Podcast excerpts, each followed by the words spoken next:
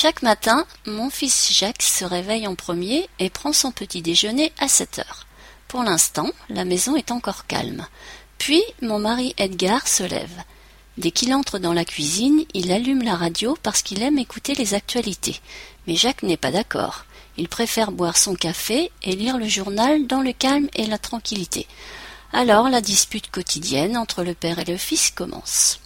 Au premier étage, on peut entendre ma belle-fille, la femme de Jacques, crier après ses deux enfants, Félix et Jeannette, parce qu'ils vont être en retard s'ils ne se lèvent pas tout de suite.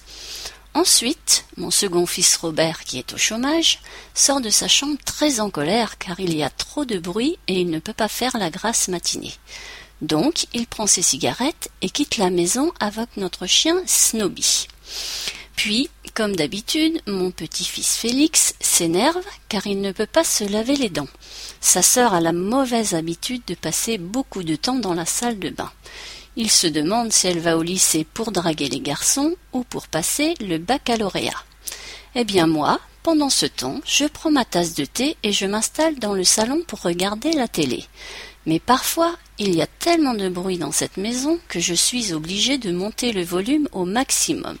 Vous savez, à mon âge, on n'entend plus très bien.